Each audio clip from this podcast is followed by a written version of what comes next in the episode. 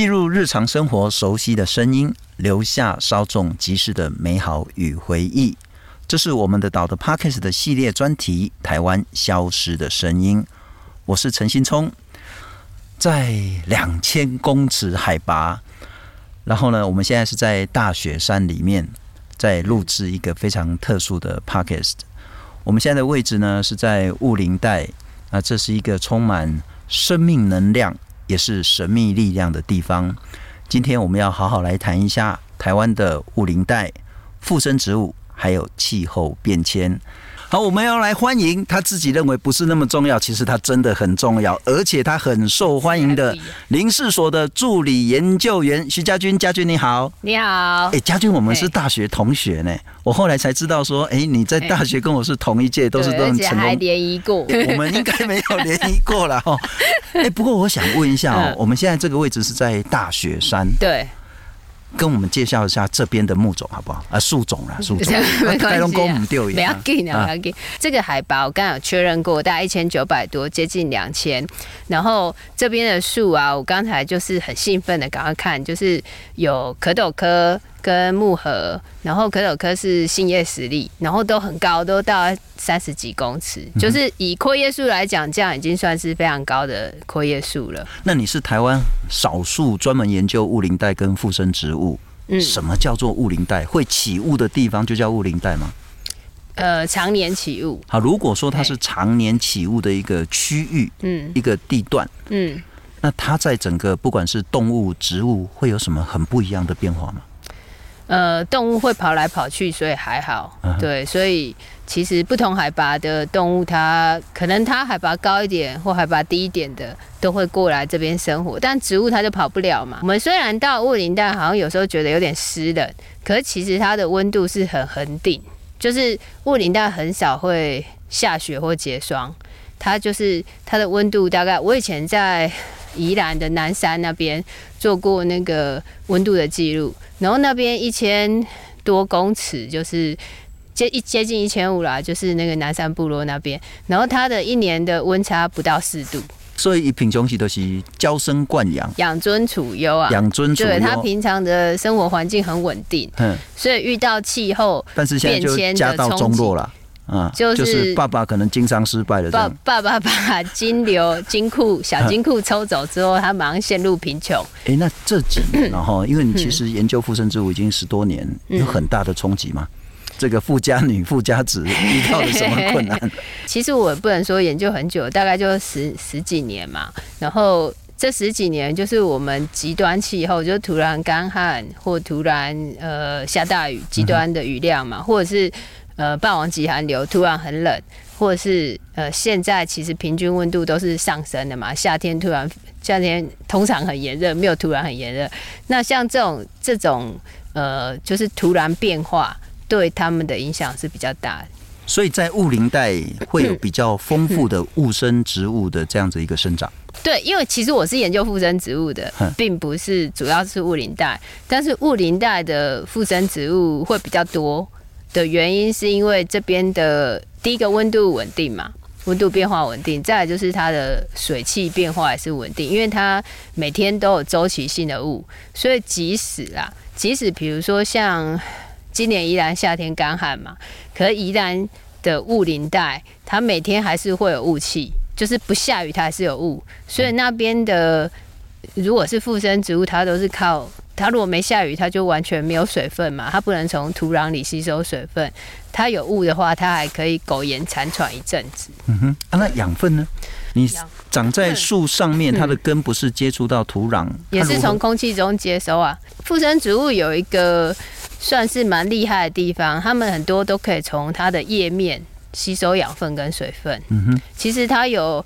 呃，我最近才读到一篇报告，他说大概有四分之一的水分、养分啊，是从叶子直气孔直接吸收的。那、啊、你可不可以介绍一下台湾很重要的附生植物？嗯、我知道，我最近才知道说山苏，然后 兰花也是。兰花是一个大大分类，其实台湾的兰花目前呃发表超过四百种嘛。大概有将两百种左右都是附生植物。那说台湾是兰花王国，会跟雾林带跟这样附生植物的关联有相关吗？台湾算不算兰花王国？我不敢说啦，台湾算蕨类王国。嗯哼，对，因为跟一些热带国家比起来，我们兰花不算特别多，但我们的农民很厉害啦，可以改良兰花品种，就是那种观赏的兰花。但蕨类我们就真的是还蛮厉害，我们台湾小小的台湾大概有七百种蕨类，对啊，算是非常丰富的地方。为什么？这跟雾林带就有关联了。三叔就是一种蕨类嘛，嗯哼，然后附生植物里面。我们台湾大概我统计有接近四百种维管束附生植物，就是比较高等的苔藓那些不算。然后这些比较进化的附生植物里面有将近一半都是蕨类，嗯哼，然后有超过三分之一都是兰花，是对。然后所以蕨类其实是。很多蕨类都是附生植物，应该这样讲。嗯哼。然后我们其实今天想谈气候变迁，然后你刚刚一直讲说，呃，在雾林带它其实温度是比较固定的，对，它不会受到一年四季很大很大的变化冲击，因为有雾的调节。可是这个环境，嗯，在这十年大家都在谈全球暖化这件事情，嗯，在台湾的雾林带有受到冲击吗？我这五六年来在奇兰，我架的树冠层气象站。然后我我架了之后，我从二零一七年以后放了以后，就从那时候到现在，那个宜兰都没有台风登陆，这这就很少见了嘛。因为我们台湾就是台风之岛嘛。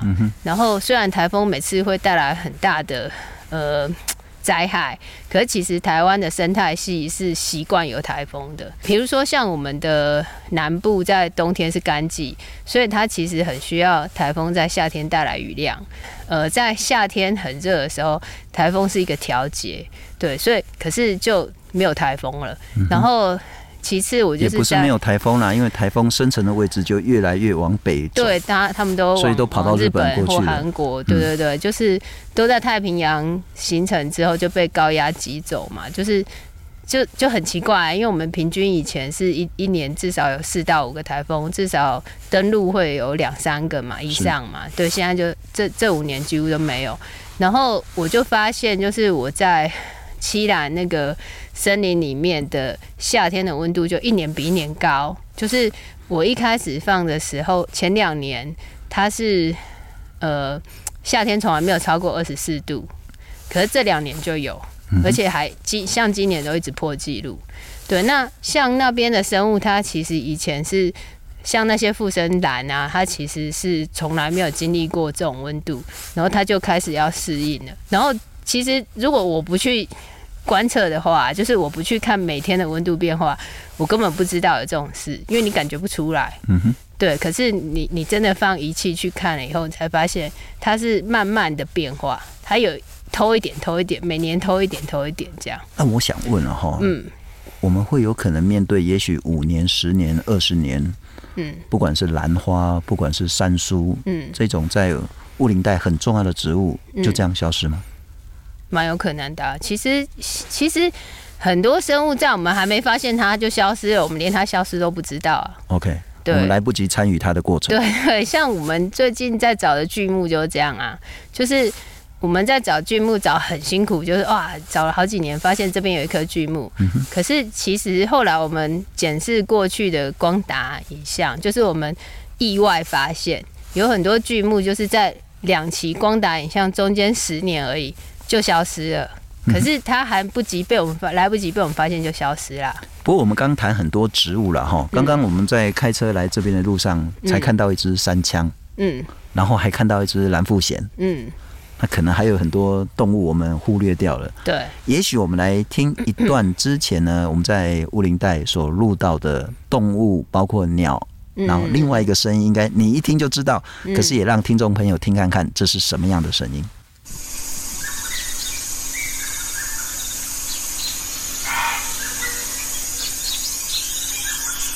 哎，就一声哦，哦，山羌啊，三枪嘛，哈，对啊，对啊，对啊，对啊，啊，那个 那个一开始那个小鸟，你听得出来吗？哎，我没注意啊，我我你好好，你听下去看，是哦，哥给他口气，哦，有哎，不容易哈。对，我觉得是什么山雀之类的 Okay 小鸟，很小的那种。这个真的蛮难的，胖胖的小。不过你看到它，应该就可以分得出来。好，那我问，如果植物是呃，也许对我们来讲需要很注意才观测到它受到的冲击的话，嗯，动物呢？动物会有什么影响吗？因为整个气候的关系。因为动物其实因为它会移动，但是比如说温度变高以后啊，就是会有一些呃比较容易有疾病，像近年来台湾的那个长鬃山羊嘛，不是都得很多那个皮肤病吗？嗯哼，其实也有可能跟温度有关系，跟温度有关。对对对。但但是至少动物会走。对，哎、欸，你有一只蜘蛛在耳朵上，真的吗？可以帮你拿走嘛？等一下，对，好下去。我给拿哈。植物其实也会迁徙嘛，哈，植物也会搬家，只是动作比较慢一点。嗯。第一个，当气候变迁这样的一个冲击，植物们会有哪一些可能会来不及搬家？又有哪一些已经搬家？那搬家之后又会有什么样的一个相互排挤的问题？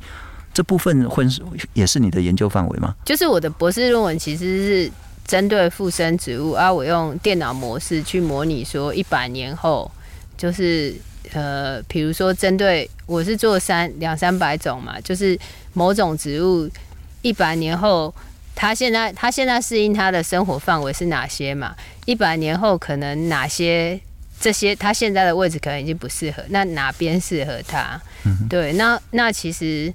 有有赢家有输家，比如说像台湾蝴蝶兰好了，它就是现在的分布范围比较小，未来会适合它的范围非常大。可是问题是，台湾蝴蝶兰它已经在几十年前就被采集到变成稀有植物了，嗯、哼所以就算以后 整个岛屿都适合它，它也没有办法在野外重新生长。了解。然后，然后像我们有做一些那个模式，就是。影响最大的就是雾林带的的植物，嗯哼，因为我们用电脑模式就发现说，雾林带的生物好像比较容易受害，因为大部分在雾林带的生物在一百年后都环境都不适合它，嗯，所以我才开始说去做实地的观察，嗯、特别针对雾林带这样。那如果它搬家，因为刚刚我们讲说动物如果帮它，还包括说它的一些病虫害的问题。嗯嗯。那如果它可以就往上去迁徙，对。那植物会往上去迁徙啊？如果迁徙过去了，譬如说更高的，像是我们的 Hinoki 啊、美丽缇啊这些的更高的这些树种，会因为这些附生植物或其他的这些林种木那个树种往上移的时候。它会被压迫，甚至它会受到更大的威胁吗？那个是理论上，我们假设它可以顺利迁徙的话，嗯，对，其其实就像这样了哈。你你现在住在，假设你现在住在台北，你觉得你觉得我想迁到台中好了，可是其实台中也住满了人啊，所以就是 比如说我现在这一块森林的植物。它可以很顺利的，它打算往上迁徙，可是上面它往海拔更高的地方迁徙，那边也已经住满了其他的植物啊。对，那那边的植物它也要有能力往其他的地方迁徙。是，然后那个如果是以气候暖化来看的话，海拔最高的植物它就没地方迁徙啦，因为它它没有再往上的空间了。是，那可能是生态系受到影响。以前我们在吃沤油爱玉。嗯。那爱玉就是很标准的附生植物，哎、欸，对。那我们来听一段之前呢，是我们的岛的相关的纪录片，嗯、包括撞到月亮的树啦，也有包括像是神殿啊这重要的纪录片。嗯，那里面有一段呢，就是我们的佳木四勇士，嗯，赖梦传，爬他去爬树，去爬那个叫做撞到月亮的树。嗯，啊，为什么要去爬树呢？最最重要的是要去采爱玉。我们来听一下。我们的台湾山又高又长，所以通常寄居在台湾山的爱玉树后，产量一定比较大。老人家常告诉我说：“你年纪最小，等一下让你去爬一个撞到月亮的树。”我们通常会带便当上去。哦，早上八点爬的话，下来的话应该差不多也要两点了。像我身手比较矫健一点的哦，我一定会到上面，因为照得到太阳。你在底底下照不到啊。然后而且上面的人。踩一一丢，下面的人就会打到啊！就下去喽。那他讲的是比较有趣了哈，他为什么要爬树？一个是要采爱玉，第二个是说他要爬得更高，爬到树冠层。不是，他怕别人丢爱玉丢到他。对啊，还有在树上照到太阳比较温暖。树冠层也是你很重要的研究领域。嗯，树冠层那到底吸引你的是什么？为什么你要去爬树？而一棵树又有什么样特殊的地方？应该是说，呃，我研究附生植物一定要到树冠层啊，因为附生植物就是长在树冠层的。嗯，然后，呃，就是比如说，我现在到这块森林，我会想要爬上树去看看，因为我想要看看树冠层长了些什么样的附生植物。可是你这个你在下面都看不到啊。我们现在看每棵树，好像树干都光秃秃的。可是我敢打赌，这边树爬上去应该很多附生植物。嗯哼，一棵树是一个小生态系，我觉得其实一棵树它上面可以呃承载的生物有这么多，然后这些生物完全都靠这棵树，所以它对这些生物来讲，它就是一个地球啊，它就是一个生态系啊。嗯哼哼，对。是。对，就是看你看的尺度啦。不过爬树是这样，就是说很多很多人小时候都爬过树，嗯，那越来越大就越来越难爬树，嗯，可是就忘记小时候爬树那个快乐。嗯、然后当你爬到不管是一公尺、两公尺，嗯、甚至高卡给小诶，爬到五六公尺、两层楼高，嗯，看到的东西一定是很不一样，嗯。那你是台湾很重要的，就是研究树冠层，就是最会爬树的人之一了哈。爬上去之后，看到了什么样很不一样的东西，又感受了什么样很不一样的东西？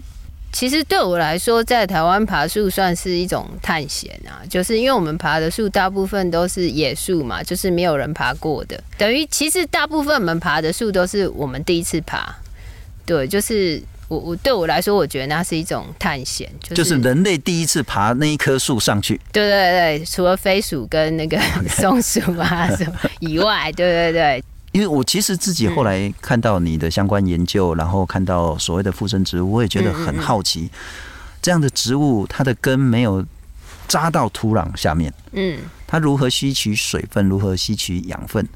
让我更好奇的是说，它如何繁殖？那对你来讲，为什么附生植物让你那么的着迷？附生植物的话，就是它繁殖的方式跟一般植物差不多啊，都是靠种子嘛。只是说，因为它有个好处，就是它在高位，它在高高的地方，所以它们多半用风来繁殖，风来传播啦。就是它们的种子多半都是很像蕨类跟兰花，都是很细小，然后它就从高处用风传播到其他的树上。然后再重新发出小，就是小苗啊，就是就是拓展它的领域就对了。那那个缺点就是说，它们种子很小，所以它们的种子都没有带养分，不像我们平常看到，比如说像稻米啊，或者是呃豆科的植物，它种子很大。其实像椰子更是很大嘛，然后它带有很多养分。那附生植物的小孩就是。哎、欸，爸妈没留什么遗产，就对。然后你一到新的领域，你就要自己想办法。然后，所以它很惨烈。就是比如说像蕨类或兰花，它可能呃一万颗种子有没有一颗可以发芽？大概是这样。是。对，就是它是这样在繁殖。它策略比较不一样，它用种子海战术。嗯哼。对，然后。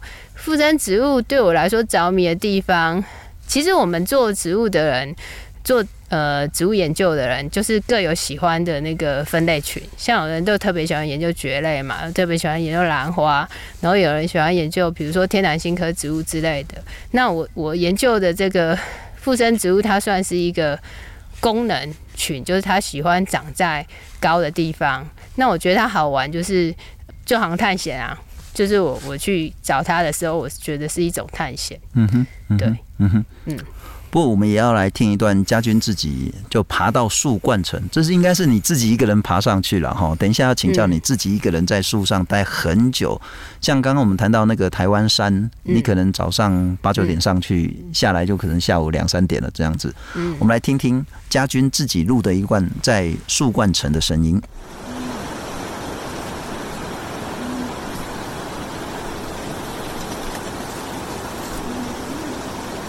哎，真的有，应该是猫头鹰哦。对，哎、欸，你听得出来？你你听得到声音？听得到？有啊，就清楚呀。哦，真的吗？其实它在树上很清楚啊，因为我用手机，我的设备不像你那么好。因为因为我那时候就很想录啊，因为那个猫头鹰我就觉得很有喜感。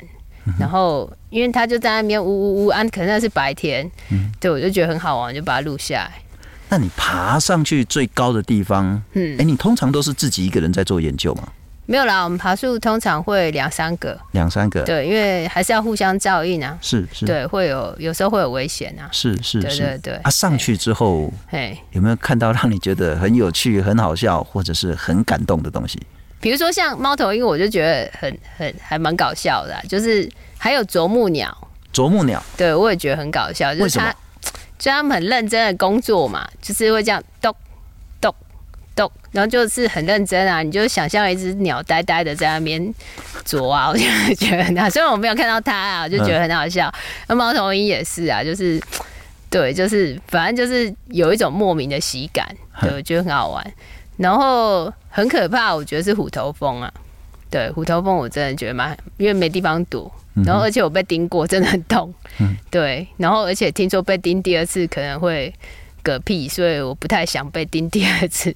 对、欸，可是你怎么知道树上有没有虎头蜂哦、嗯？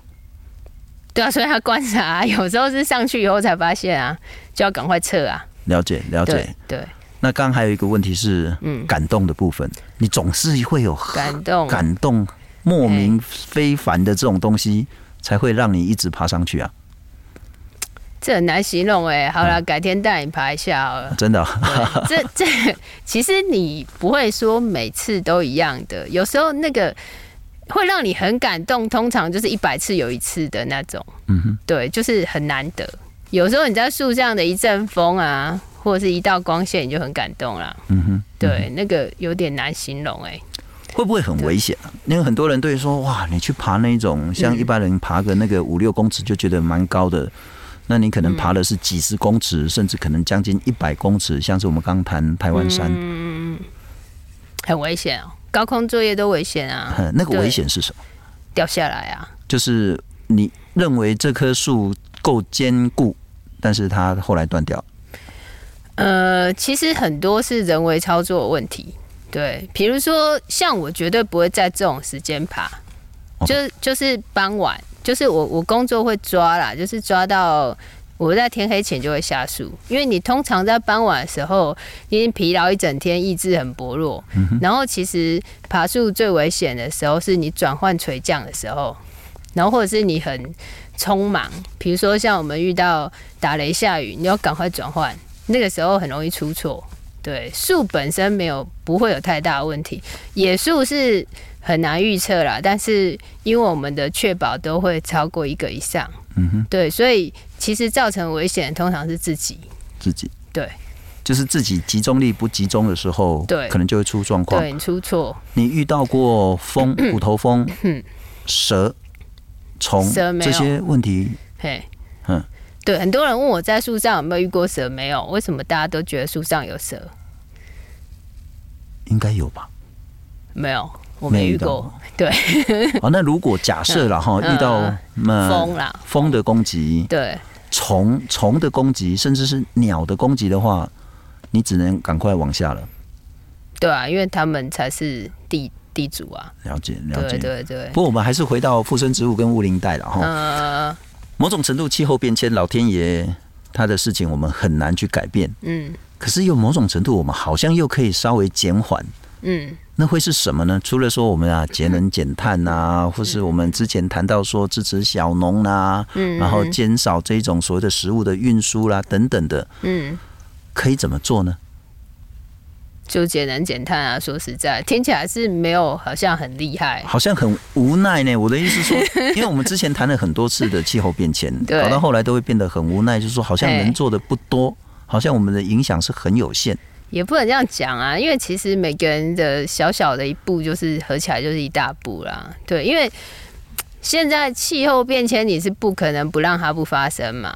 开垦一定会对对自然有一些影响。对，那有没有比较所以是比较友善的耕作的方式？有啊，有很多啊。其实友善耕作的方式，不用我在这里讲啦，随便就是你少用农药啊。我我没有，我也没有说完全可以。当然最好是有机增栽植嘛，但是有时候是不得已，就是当然除草剂我是觉得不行啊。少用农药，甚至绝对不用除草剂，对于附生植物、对乌林带会有关联吗？有啊，其实其实我们看不到的这个森林里面，最多的东西是微生物。然后我们的每个人的身体里面都有很多微生物，然后你要让生态系平衡，微生物的平衡是最重要。然后我们的就算是我我我做的附生植物，它们的生存也都是靠微生物。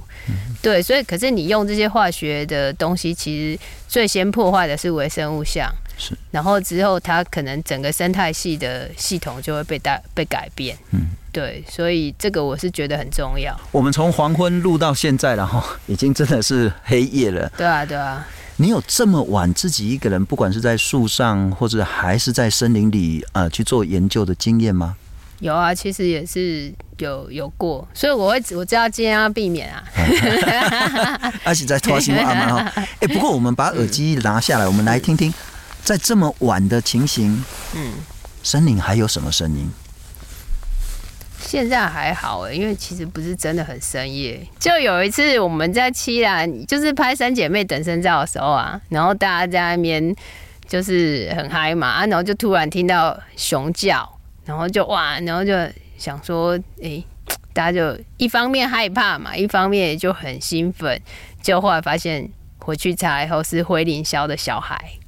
就是刚才那个，它因为这种这种猫头鹰，它的声音很多变，对，但它它的小孩的叫声真的很像熊。哦，对对对。如果我们不在这边，如果我们没有这么亮的灯，这里可能会有什么动物啊？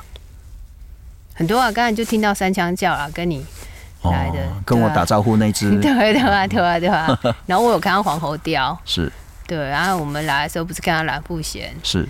对啊，其实这边算是蛮保育有成的。有一次我们爬这边的巨木，就是南坑溪神木，回去的时候在呃走外面大雪山林道嘛，那时候已经就是大概七八点，然后那个纽泽西护栏上还有飞鼠坐在那边，嗯哼，然后路上一直看到山羌跟山羊，是，对，是，不过真的很晚了，然后所以要拜托嘉君最后跟我们谈一谈，嗯、呃，你最在意的研究附生植物还有雾林带。嗯，也许民众，也许政府可以再多做些什么东西，让我们这样的一个森林可以永续的保存下来。我觉得就是延续我刚才讲的，就是小的行动可以做成很大的改变嘛。我觉得也不用说要求大家哇多做多崇高的事情，不用，就是你去关注环境新闻就好啦，多了解一些环境的知识就好了。对，就是每天一则或一个礼拜两则。这样，我们不用要求多啊。对、嗯、对，多听听我们的岛，然后听我们的 podcast 优质的呃消失的声音吗。啊，消失的声音，希望这个声音永远不要消失。然后我们现在是记录，那希望可以永远的保存下来。非常谢谢家军，然后在这么晚的时间，我们还在大雪山里面录制 podcast。嗯，谢谢家军，谢谢谢谢。